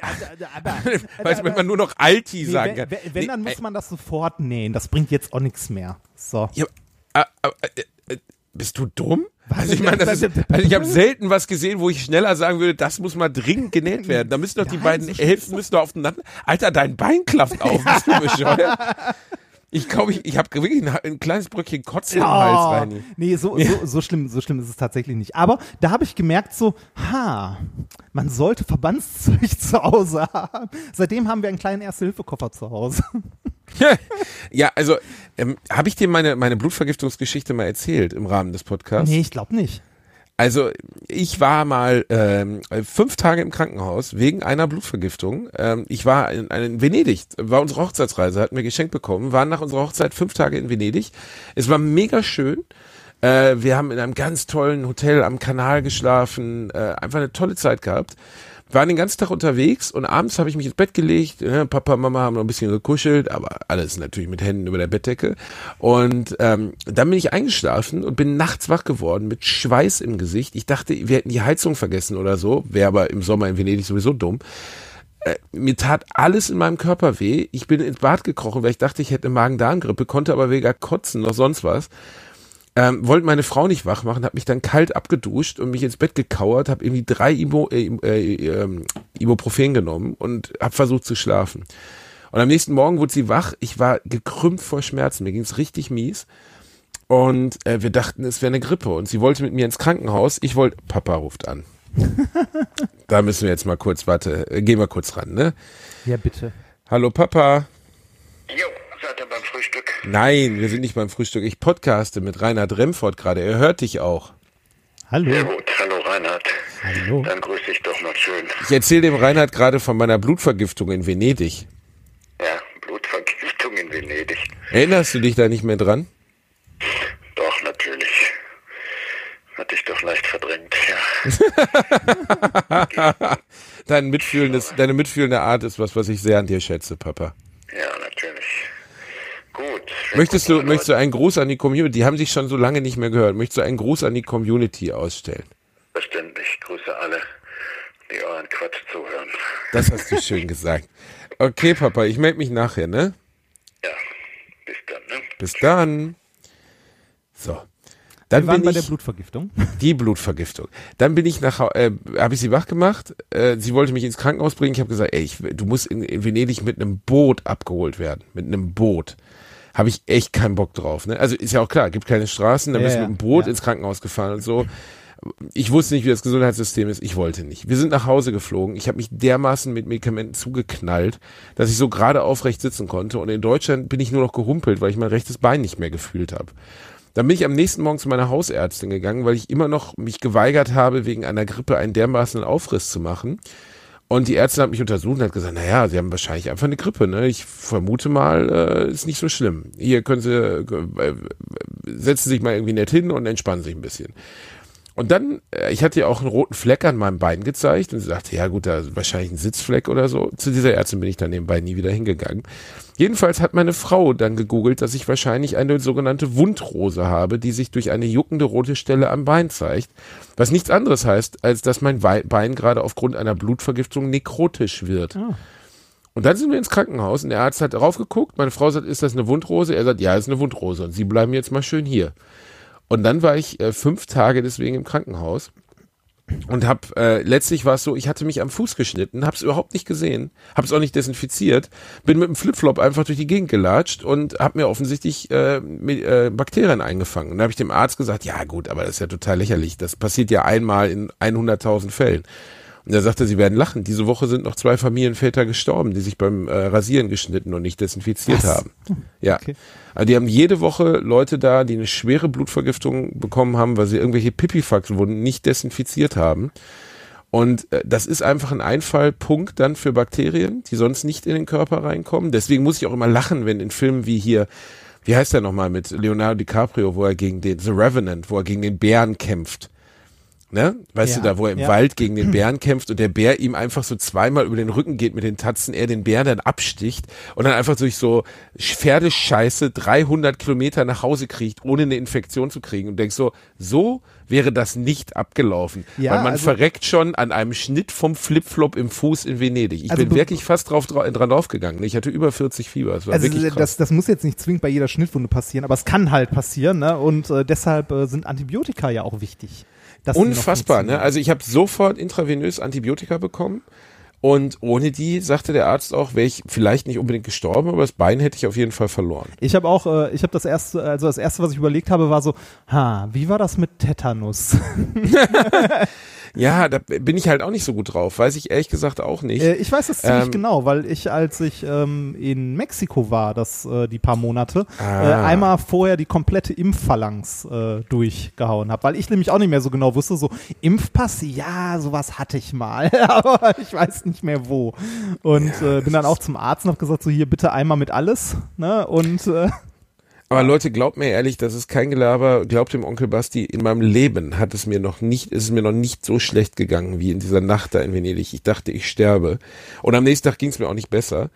Ähm, und dann denkst du so krass, einfach, ähm, äh, das ist wirklich, mir ging es richtig, richtig mies. Und am nächsten Morgen äh, wenn ich nicht zum Arzt gegangen wäre und die Hausärztin hat es nicht identifiziert bekommen, was ich im Nachhinein immer noch sehr kritisch sehe. Ja, das passiert aber auch häufiger. Ne? Also meine, meine Schwester hatte mal einen stark entzündeten Blinddarm, also so kurz vor Durchbruch und das hat die Ärztin, äh, zu der sie damals gegangen ist, auch nicht erkannt. Äh, ja, man, weißt du, Ärzte sind auch keine, keine Götter und keine Heiligen, die können auch mal daneben liegen, aber Ja, trotzdem klar. denkt man so krass, ne? also einfach krass. Auch bei Vorsorge ist das Gleiche. Ich war vorgestern noch bei der, bei der Hodenkrebsvorsorge. Jetzt sagen alle, ach, der Bierendorfer lässt wieder an den Klötzen spielen. Ist auch so. Ist, ist auch so. Ich freue mich. Ist ja weißt du, einfach bei, bei der Musterung auf den Geschmack gekommen und Ja, alle anderen so, uh, und ich so, yeah. Nein, aber du, also, ich erkläre dir warum. Ich hatte mal eine schlimme Blasenentzündung, war auch nicht schön. Und dann habe ich mich mit dem Arzt damals drüber unterhalten, bla bla bla, Hodenkrebs. Und letztens habe ich noch im Rahmen meines Drehs jemanden kennengelernt, der Hodenkrebs hatte. Mit 35 Jahren. Und dann denkst du, pff, mit 35 Jahren, krass.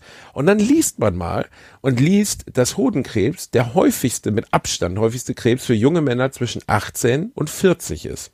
Mit Abstand. Aber natürlich, äh, kein Mann geht gerne zum Urologen, kein Mann lässt sich gerne an die Nüsse packen und die meisten denken mit 30 eh oder mit 20 sie sind unverwundbar.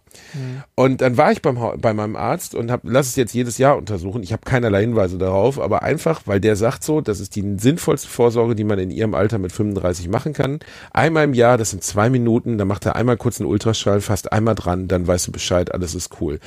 Jetzt kommt aber das, was ich wirklich schlimm finde daran. Ähm, nicht, dass, dass viele Leute nicht dahin gehen zur Hodenkrebsvorsorge. Weißt du, ab wann die Krankenkassen es bezahlen? Ab 40. 45. Ah, ab 45. Ah. Ja. Und dann sage ich zu ihm, das ist doch programmiert, programmierter Massenmord. Und dann sagt er zu mir, na ja, sehen Sie es mal so. Die Chemotherapie für vielleicht 3000 Erkrankte oder 5000 Erkrankte im Jahr ist für die Krankenkasse am Ende des Tages billiger, als wenn sie äh, drei oder, oder zehn Millionen junge Männer zwischen 18 und 35 testen lassen müssten. Dementsprechend sagt man einfach, ja gut, gehen halt 500 Leute dran, hops, da scheißen wir doch drauf. Und genau so funktioniert, so traurig es auch ist, das Gesundheitssystem. Ja, ne? das, da, da schrappt man ja an den Rand einer Verschwörungstheorie, aber äh, an der Stelle muss man sagen, das ist einfach Marktwirtschaft.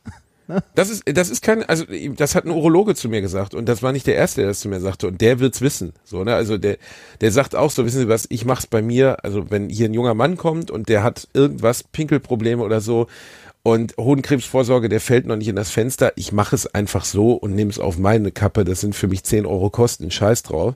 Ähm, ist mir lieber, als wenn der ein Jahr später wiederkommt, dann muss ich ihm sagen, dass er Hodenkrebs hat. Das ist einfach ein cooler Arzt, das ist ein cooler, ein cooler Mediziner. Aber zum Beispiel meine Frau war vor, vor zwei, drei Jahren bei einer neuen Frauenärztin, die hat ihr, die wollte ihre Brüste nicht abfühlen. Ähm, meine Frau ist 38 und gab ihr ein Heftchen, in dem drin stand, wie sie sich selber die Brüste abfühlt, weil es keine Kassenleistung mehr ist. Ey, und meine Frau hat gesagt, okay, dann komme ich einfach nie wieder hier hin und gehe einfach zu einer Ärztin, die das noch macht, weil alle anderen Ärztinnen davor haben es ja auch gemacht. Ja, Was so- machst du denn, wenn du dann Brustkrebs hast, kriegst du dann auch ein Heftchen, wie du das selber mit der Gartenschere wegmachst oder so? Das ist doch krank. Äh, Wir, ist wir einfach haben, krank. äh, unser Gesundheitssystem äh, in Deutschland ist immer noch gut im Vergleich zu anderen äh, Ländern. Äh, Also ich möchte zum Beispiel nicht in den USA krank werden. Ähm, aber wir, äh, also äh, wenn du in den, ich meine, also wenn du in den USA krank wirst, ernsthaft, Und bist du reich danach, bist, ja, bist du danach gut. pleite, wenn du nicht äh, reich bist. Ne? Also äh, ein Problem ist, dass wir, also zumindest gefühlt, äh, ich habe mich auch zu wenig damit beschäftigt, um da fundiert mehr sagen zu, äh, zu sagen zu können. Ich habe das Gefühl, dass wir nach und nach immer mehr in so eine Zwei-Klassen-Medizin-Gesellschaft abrutschen, ne? privat oder nicht privat versichert. Ich war ja mal eine Zeit lang privat versichert ähm, und äh, das ist schon, also ich war in der Zeit, glaube ich, zweimal beim, nee, dreimal beim Arzt äh, und das ist ein komplett anderes Erlebnis gewesen. Das, Ja, so. Ne, das war so, äh, ja, wir, wir äh, könnten noch das machen und das und wie wäre es denn hiermit und ne und äh, pf, Ja, ne? und das muss in einem Gesundheitssystem, Vorsorge muss immer kostenlos für alle zur Verfügung stehen. Und es darf keine Frage das finde ich ist einfach einer der größten Skandalen, äh, Skandale unserer Zivilgesellschaft. Vorsorge darf keine Frage der Kosten sein und auch keine Frage der, der Kosten-Nutzen-Rechnung darüber, ob es jetzt billiger ist, einfach 10.000 Leuten eine Chemo zu bezahlen oder halt eine Million Leute vorher zu testen, bevor sie krank werden. Das geht, ich finde, es ist eine Katastrophe. Ich Wirklich. fänd's, ich fänd's ja schon toll, wenn wir äh, irgendwie in unserem Gesundheitssystem endlich mal ernsthaft zur Sprache bringen könnten, eine Bürgerversicherung zu haben. Also eine Krankenversicherung, in der alle Mitglied sind, ob sie wollen oder nicht. Also quasi eine Zwangsversicherung ähm, für alle, wo äh, es keine privaten Krankenversicherungen, also nein, doch, wo es private Krankenversicherungen noch gibt, die du zusätzlich, wenn du willst, noch abschließen kannst. Aber wo einfach mal jeder mit seinem Einkommen in diesem Sozialsystem drin sein muss. Weil die Leute, die richtig gut verdienen, können sich aus dem Sozialsystem der Krankenversicherung nämlich einfach mal rausziehen. Und das ist irgendwie falsch. Ja, So funktioniert sozial, also so funktioniert ein soziales System ja nicht. Das ist asozial. Und äh, ich, also doch, ich verstehe, warum es, warum wir das immer noch haben, aber das sollte sich mal ändern. Also äh, auch das, auch das Krankenkassen Gewinne machen, also äh, Millionen Gewinne, da denkt man sich doch auch so, da läuft da auch irgendwas falsch. Also Krankenkassen sollten nicht Millionen Gewinne machen, also nicht Millionen Überschuss haben. Gesundheit und, und am Leben bleiben darf keine Kosten-Nutzen-Rechnung sein. Ja, USA ist nochmal ein anderes Beispiel. Da habe ich letzten Tweet gelesen von jemandem, der war von einer Klapperschlange gebissen worden und hat seine, seine Krankenhausrechnung äh, gepostet. Der war irgendwie drei Wochen im Krankenhaus, hab ich musste gesehen, mit schweren Antibiotika, genau. Und dann hat er geschrieben, ähm, also ich übersetze jetzt auf Deutsch, habe gerade meine Rechnung vom Krankenhaus nach meinem Schlangenbiss bekommen. Im Nachhinein wäre es mir ehrlich gesagt lieber gewesen, daran zu verrecken. Und darunter so 258.000 Dollar. Ich hatte, ich so, wo soll das denn ein normaler Mensch hernehmen? Du überlebst und bist für immer insolvent. Das ist doch völlig absurd. Ich also, hatte damals einen, äh, einen äh, Lehrer in Sozialwissenschaft, der uns immer eingebläut hat, dass wenn wir ins Ausland fahren, egal wohin, wir vorher uns bitte drum bemühen, für die 5 Euro, die es kostet, oder 5 Mark damals, eine Auslandskrankenversicherung. Abzuschließen, weil er hatte erzählt, er hatte mal den Fall eines Schülers, ähm, der in die USA geflogen ist und äh, also Abitur so um die 18, 19 rum und der im Flugzeug einen Herzinfarkt bekommen hat. Ja, auch in jungen Jahren kann man so etwas bekommen. Ne? Und äh, das Flugzeug musste dann halt landen und er kam ins Krankenhaus und wurde dort äh, sehr gut versorgt, ne? hat das auch überlebt, alles ohne Probleme, zahlte aber Jahrzehnte danach quasi die Krankenhausrechnung ab. Weil das Flugzeug notlanden musste und Krankenhaus. Und Krankenhaus, Oder, ja. Ja, vor allem Oh Krankenhaus. Und nur weil er diesen Auslandskrankenschutz nicht hatte. Genau. Äh, ist wirklich, haben meine Schwiegereltern auch, habe ich immer so ein bisschen belächelt, habt ihr euren Auslandskrankenschutz? Ähm, das macht wirklich Sinn. Also es ist wirklich was, was äh, Sinn macht, weil äh, in anderen Ländern, äh, da, da, da, deine Krankenkasse stellt sich quer, ne? Die sagen ja, sie sind hier in Italien, äh, in Venedig behandelt worden, äh, sehen wir aber nicht, dass sie da irgendwie einen Schutz für abgeschlossen haben, Ah, also wo- bezahlen wir das nicht. Wobei das in Europa äh, sogar noch geht. Also in, innerhalb von Europa ist das noch okay, aber sobald du aus Europa raus bist, solltest du dich da tunlichst drum kümmern. Ähm, heute Morgen war ja die Meldung, äh, die ich mich persönlich, ich musste erst mal hingucken, äh, Chadwick Boseman ist an, an Darmkrebs gestorben. Der Hauptdarsteller aus äh, Black Panther, dadurch ist er, denke ich, am bekanntesten, mit Abstand am bekanntesten geworden. Das war auch seine größte Rolle. Und dann denkst du so, ey, das ist echt, also hat niemand, glaube ich, auf dem Plan gehabt und der Mann war schon krank zu den Dreharbeiten von Black Panther. Also er war seit vier Jahren mit Stufe 3 Darmkrebs, vier Stufen gibt's äh, diagnostiziert und ist heute Morgen oder gestern Abend gestorben. Mit 43 Jahren, äh, zumindest vor ein, zwei Jahren noch ein Bild von einem Mann durchtrainiert bis zum geht nicht mehr. Äh, ähnlich ist ja auch mit dem Darsteller aus Spartacus, Andy Whitfield, vor ein paar Jahren passiert. Der hatte aber, glaub, ich weiß nicht, ich weiß nicht mehr genau, ich glaube, der hatte Lymphdrüsenkrebs. Ähm, auch so ein sehr durchtrainierter, sehr fitter Mann. Und dann bei Chadwick Boseman jetzt, ich muss zugeben, ich habe den Film nicht gesehen, weil ich wirklich sehr wenig der, der Superheldenfilme der letzten Echt? Jahre gesehen habe. du hast Black Panther nicht gesehen? Ich habe Black Panther nicht gesehen, nee. Weil mich echt, also mich reizen die, also ich habe mir Avengers jetzt nochmal Endgame angeschaut, reizt mich alles irgendwie einfach gar Diese nicht mehr. Also das Einzige, wo ich, nee, ja, nicht, äh, nee, ja, also nicht, dass man mich falsch versteht. Die Dinger sind geil gemacht und da fliegt alles in die Luft und so und wenn ich zwölf wäre, dann würde ich mega darauf abgehen. Aber es, irgendwie catcht es mich nicht mehr. Vielleicht bin ich zu alt geworden oder so. Am ehesten so, so locker leichte Sachen wie jetzt Spider-Man. Also der neue Spider-Man zum Beispiel. Fand ich einfach Deadpool. unterhaltsam, ist ein unterhaltsamer. Ja, Deadpool auch, genau. Ähm, aber alles, was dann so ernsthaft und voller Pathos ist, wie Avengers, wo es dann wirklich um die Welt geht und äh, der und der opfert sich und so. Und dann denkst du, nee, nee, der und der wohnt eigentlich in einer fetten Villa in Beverly Hills und spielt das gerade. Klar, kein Schauspieler ist bei einem Film je wirklich gestorben, äh, außer in der Twilight Zone. Ähm, Wusstest du das, dass der Darsteller Vic Morrow 1982 ist eigentlich eine der tragischsten Geschichten der Filmgeschichte, die viele nicht wissen. Ähm, man hat die Serie Twilight Zone in den 80er Jahren äh, ähm, verfilmt. Und äh, Vic Morrow war ein Darsteller der 60er, 70er Jahre, war schon so Ende 50, Anfang 60 und hat als ich weiß nicht mehr, was die Szene bedingte, aber es spielte irgendwie, glaube ich, in Vietnam und er hatte zwei Kinder auf dem Arm und rannte vor einem abstürzenden Hubschrauber weg. Und das ist das größte Unglück, was bei an einem Set, glaube ich, jemals passiert ist. Das ist nämlich der Hubschrauber ist zu, es war kein CGI, es waren die 80er Jahre und der Hubschrauber ist zu früh abgesunken und hat die beiden Kinder und ihn getötet und zwar on camera und äh, auch wirklich schlimm.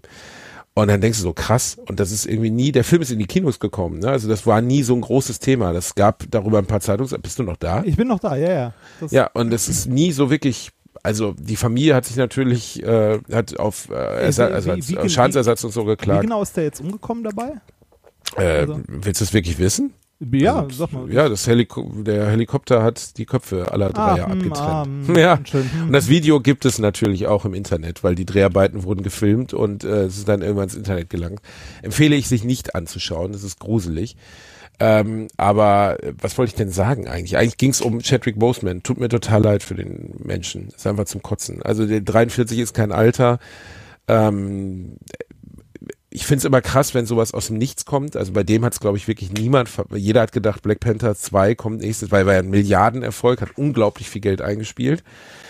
Ähm, und äh, war ganz sicher, dass jetzt auch im Rahmen der Black Lives Matter Bewegung und so sie am zweiten Teil sitzen, aber der wird nicht mehr mit ihm realisiert werden. Und was ich auch schlimm finde, was ich jetzt gelesen habe, der hat wohl vor sechs Monaten ein Bild von sich gepostet, wo er sehr abgemagert wirkte und da ist die Community sofort draufgesprungen und hat sich über ihn lustig gemacht. Er wird wohl nicht mehr trainieren, Ach er wird Gott. nicht mehr flexen und so. Und du denkst so, Alter, was seid ihr alles für Wichser? Jetzt tut's natürlich allen wieder leid und klar hat keiner ahnen können und so.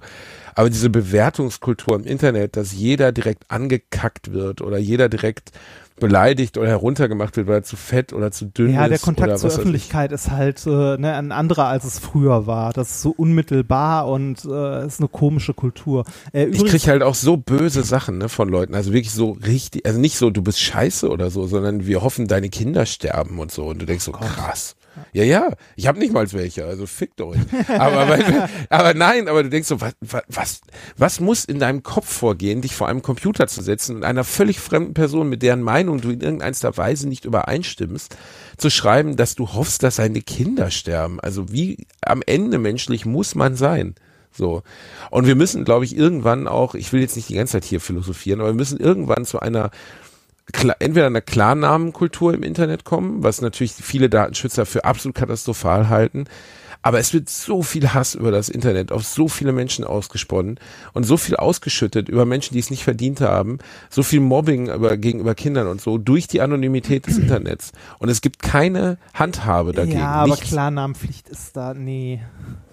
Ja, aber Reinhard, das wäre der, warum das, nicht? Nee, äh, warum? Wo, also, äh, das ist, das ist. Ja, genau deshalb. Nee, aber genau das, das, deshalb, damit, was, was, weil wenn die Leute da hinschreiben müssten, Manfred Müller aus, aus Schleswig-Holstein, dann würden die nicht Leuten schreiben, ich hoffe, du stirbst. Ja, aber das, das macht man dann einfach nicht mehr. Äh, das ist aber, dann weiß ich nicht, dann äh, müssen wir irgendwie Plattformen dazu verpflichten, sich dem mehr anzunehmen, ne, die halt groß genug sind und eine gewisse soziale Verantwortung haben. Aber Klarnamenpflicht im Internet, das ist so ein, äh, boah, nee, das, das ist so, ein, so eine CDU-Forderung. Das ist äh, komplett an der technischen Realität vorbei.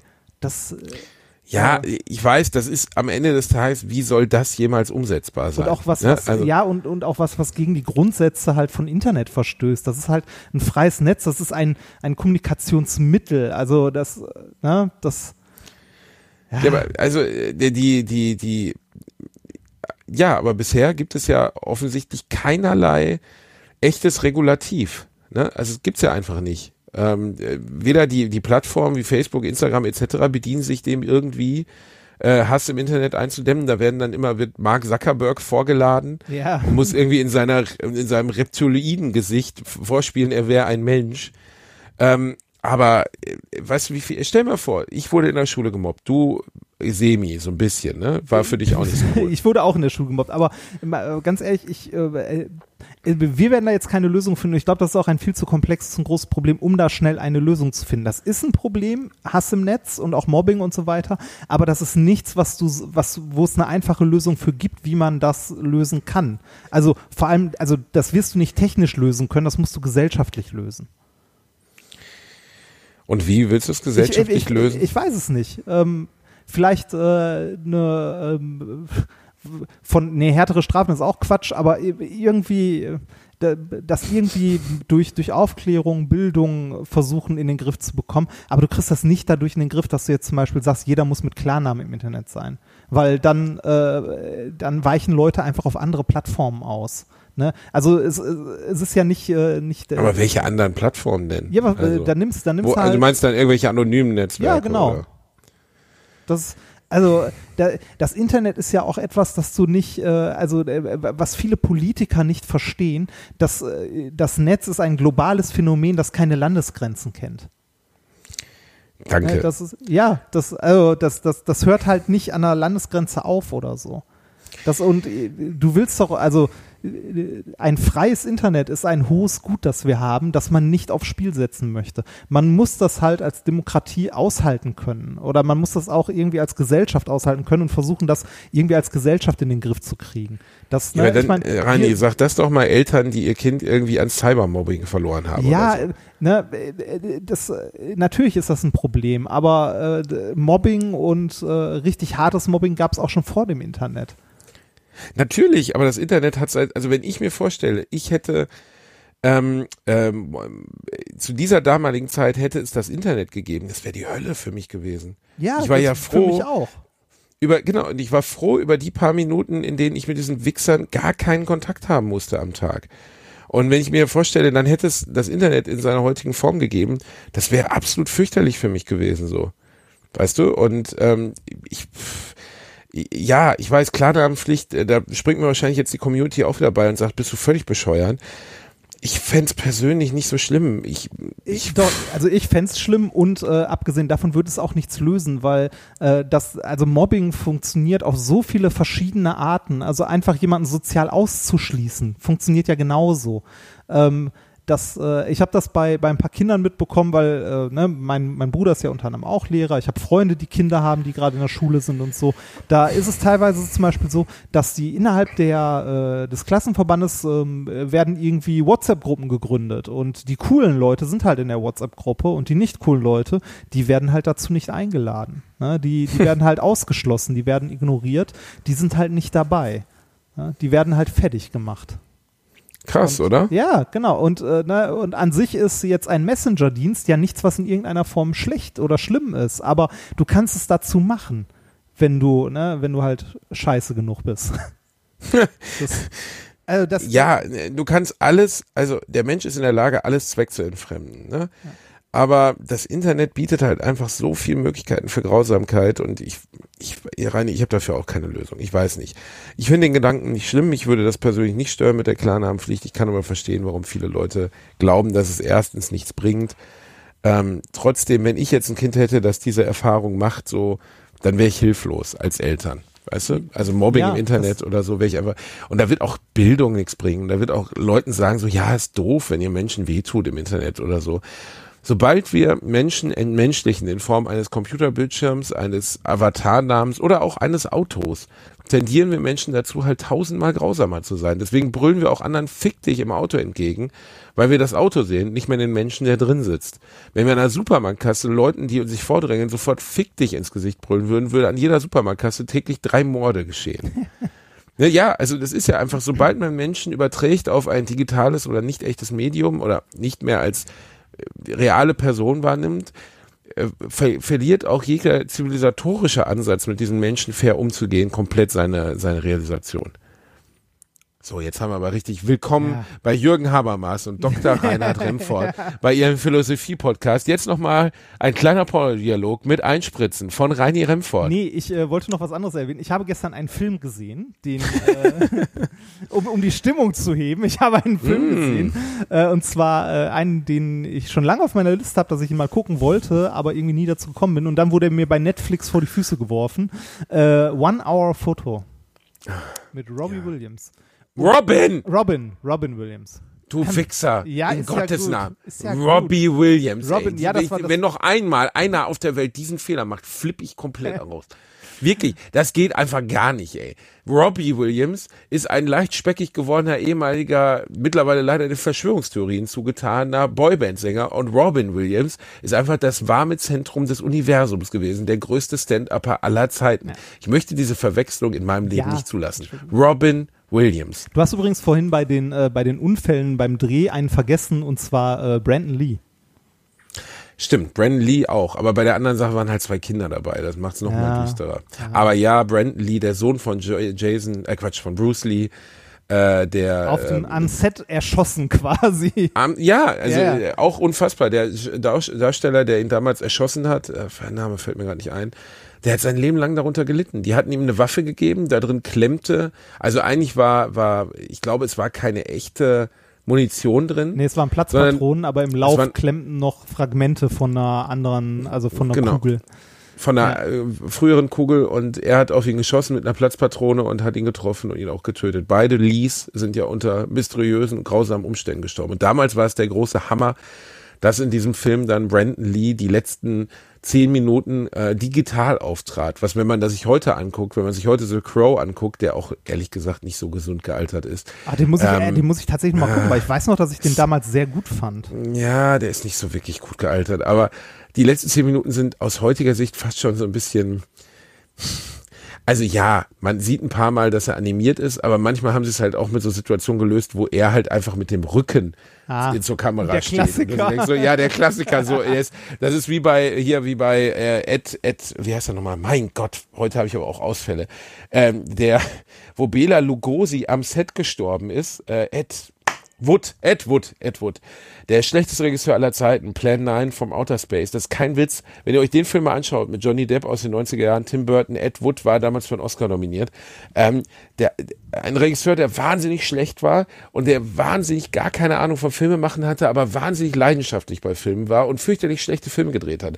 Und der drogensüchtige, alkoholsüchtige Hauptdarsteller seines Films damals, ähm, Bela Lugosi, der ehemalige Darsteller oder große Horror- und Gruselfilmstar der 20er, 30er Jahre, ist während der Produktion eines Films gestorben. Und dann ist Ed Wood auf die Idee gekommen, wir können jetzt nicht Bela Lugosi nicht mehr auftauchen lassen in dem Film, weil er ist ja im weitesten Sinne die Hauptfigur und hat seinen Zahnarzt einen Umhang umgetan, den musste er sich immer bis vor die Nase, vors Gesicht halten. Völlig sinnlos. Die Figur hält sich ab Mitte des Films einfach ständig einen Umhang vors Gesicht. so dass man nicht erkennt, dass es nicht mehr Bela Lugosi der eigentlich Hauptdarsteller ist, was einem natürlich sofort auffällt, weil die Augen und der Kopf auch nicht passen.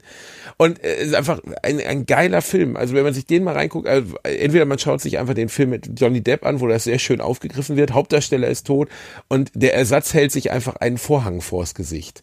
Ähm, das würde heute anders gelöst werden. Ja, ja, ja. Das, äh, das würde, heute würde das äh, der Computer lösen. Heute würde das der. Computer lösen. Heute kannst du ja auch jung und alt und sonst was in Filmen sein.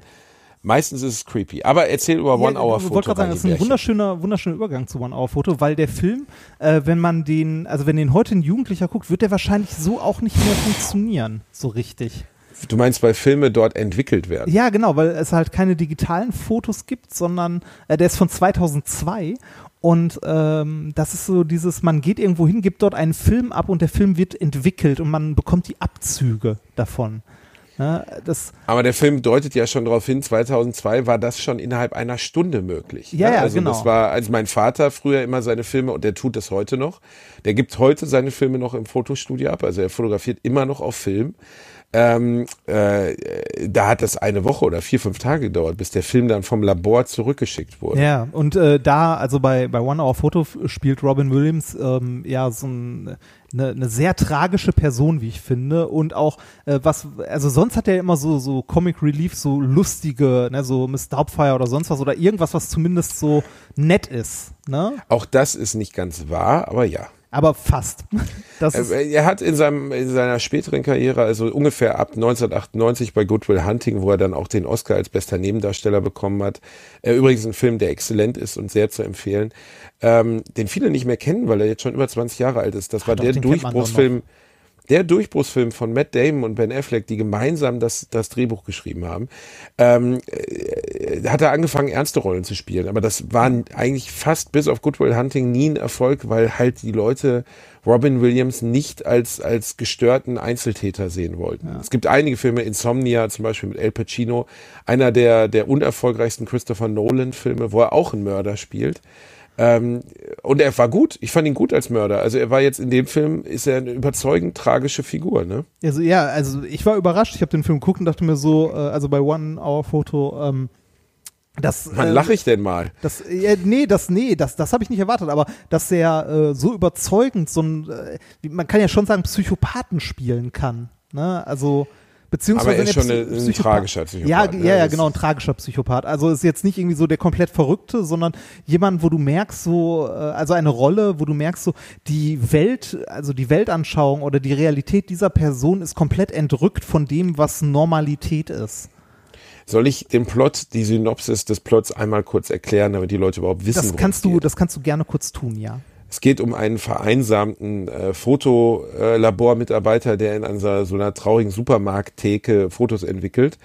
Und ähm, ja, wie schon gesagt, sehr einsam ist und äh, sich diese Fotos, die er von den Leuten entwickelt, teilweise auch naja, behält, beziehungsweise sich Abzüge davon macht und sich so eine Art Traumwelt errichtet, dass er Teil derer Familie ist. Und er sucht sich eine Familie raus, an der er sich besonders festbeißt, die er für so eine Art amerikanisches Ideal hält und fühlt sich wie eine Art Onkel dieser Familie, obwohl die Familie ihn überhaupt nicht kennt. Ja.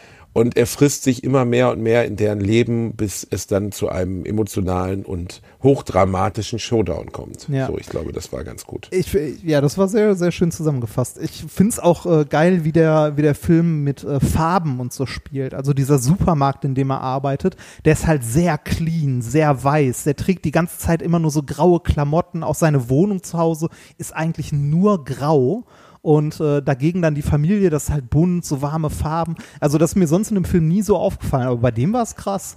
ist einer der Filme, wo das sehr deutlich betont wird. Die, die haben da wirklich komplett unterschiedliche Kameraeinstellungen genutzt für die Darstellung seines Lebens und der Familie.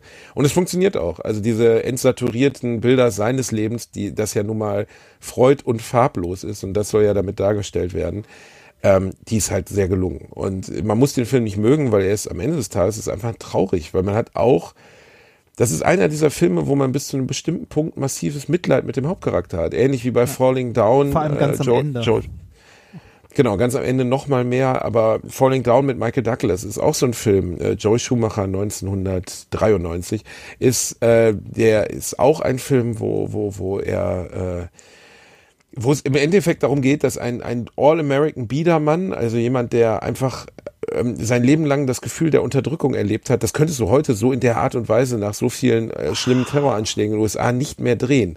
Doch, Aber damals entzündet sich ein guter Film, weil es äh, ist auch gar nicht mehr so bekannt, glaube ich. Viele haben den nicht gesehen. Wenn ihr Falling Down mal sehen könnt, teilweise etwas plakativ, aber der Grundgedanke ist, jemand, der sich nie gewehrt hat, schaltet auf einmal komplett auf Rot, steigt in einem äh, Los Angeles Verkehrsstau einfach aus seinem Wagen und äh, geht und lässt den Wagen stehen, will dann, und ich glaube, das ist die erste Szene, wo es sich so entzündet, ein Frühstück in einem Burgerladen haben. Und der Burger-Mitarbeiter sagt, wir haben 12.02 Uhr, es gibt kein Frühstück mehr. Und dann sagt er, aber ich bin doch Kunde, ich bin doch hier König. Ich möchte gerne noch das und das, irgendwie Egg McMuffin oder so. Ist halt kein bekannter Burgerladen, Ja. konnten sie nicht nehmen. Und dann sagt er, nein, es geht nicht. Und dann will er den, den Geschäftsführer sprechen, der mit der gleichen seltsamen Argumentation, es ist 12.02 Uhr und wir servieren nur bis 12 Uhr. Und dann zieht er halt eine Waffe ne? und ähm, räumt, er schießt niemanden oder so, aber er sagt dann, ich will auf mein Recht bestehen, ich will jetzt hier frühstücken. Und dann in dem Moment, wo er die Waffe zieht, wird ihm klar, okay, er hat gerade das ultimative Mittel zur, zur Macht gefunden. Ne? Und dann löst er ab dem Zeitpunkt plötzlich alles mit der Waffe. Den Film könntest du in der Art und Weise heute nicht mehr drehen. Ich glaube, es war 94. Aber ein sehr guter Film, sehr empfehlenswert. Ja, Heute haben wir wieder viel über viel Filme ja, ja, ist auch heute. Das ist, gefällt mir gut. Ist, ist auch heute lang geworden wieder. Ähm, wir müssen. ja, aber ist doch nicht schlimm, wir haben doch nichts vor. Nee, nö. Wir hatten gar keinen Sponsor diese Folge. Was ist denn los? Ich, ich muss noch nach Berlin. Ich wollte noch demonstrieren. Nein, äh, nee, äh, tatsächlich, wir hatten äh, diesmal nicht. Letztes Mal hatten wir ja einen, diesmal nicht. Äh, mal gucken, wie sich das so weiterentwickelt. ja, wird, äh, Das wird schon. Wird schon. Reini, ey, ohne Scheiß. Für Notfall, wir beide, wir machen dann die Muskelmänner 2 in Ludwigshafen auf. Du und ich, wir tragen ihren Scheiß und machen die Hälfte kaputt. Wir wollen aber auch kein Geld dafür. Wir beklauen. Genau, unser, unser Motto ist, wir beklauen sie, aber der Umzug ist umsonst. Ja, genau. Wie wären wir, das? Wir suchen uns die wertvollsten Sachen raus und äh, ja. Ähm, Reini. Ja, dann äh, sind wir durch. Macht's gut. Nee, wir wollten uns noch bei der Community bedanken, weil die uns so Ah ja, viele stimmt. Mails geschrieben haben. Erstmal zum Thema Veganismus und auch zum Thema Adoption. Wir haben alles gelesen. Es waren teilweise wirklich Wall of Text, also es war wirklich viel. Ähm, aber ich fand das sehr interessant, die Erkenntnisse. Und äh, einer der bei den Veganismus-Sachen, die mir am meisten hängen geblieben sind, was mir viele geschrieben haben, ist stufenweise vorgehen. Also nicht irgendwie hingehen und sagen, ich bin ab heute Veganer oder ich bin ab heute Vegetarier, sondern sich zum Beispiel ganz bewusst entscheiden, ich esse ab sofort kein, keine Wurst mehr, ich esse kein Rindfleisch mehr und so weiter. Ich esse kein Rind mehr, das bei Vollmond geschlachtet wurde. genau, sowas. Nee, aber einfach dieses etappenweise ist Ja, ja, der einzige Weg, wie man da hinkommt. So, ne? Und äh, danke für eure Tipps. entwöhnen. Langsam entwöhnen, ja. Und ich werde mal probieren, ob es funktioniert. Ich, äh, wir, wir können daraus eine Challenge machen. Nein, Uh. okay, dann nicht. da hilft dir auch kein Laufband, du fettes Kind. Mal Außerdem würde diese Challenge würde auf, auf Ehrlichkeit basieren. Und sagen wir mal, wenn es irgendwas gibt, was du nicht hast, Ah, dann bitte, Ehrlichkeit. bitte. Geil, ne? Den habe ich gedroppt. Ja, das es wäre Ehrlichkeit und Durchhaltevermögen. Also das eine habe ich nicht, das andere hast du nicht. Sagt zumindest deine Frau immer. Mach's Auf gut. Auf Wichser, mach's gut, tschüss.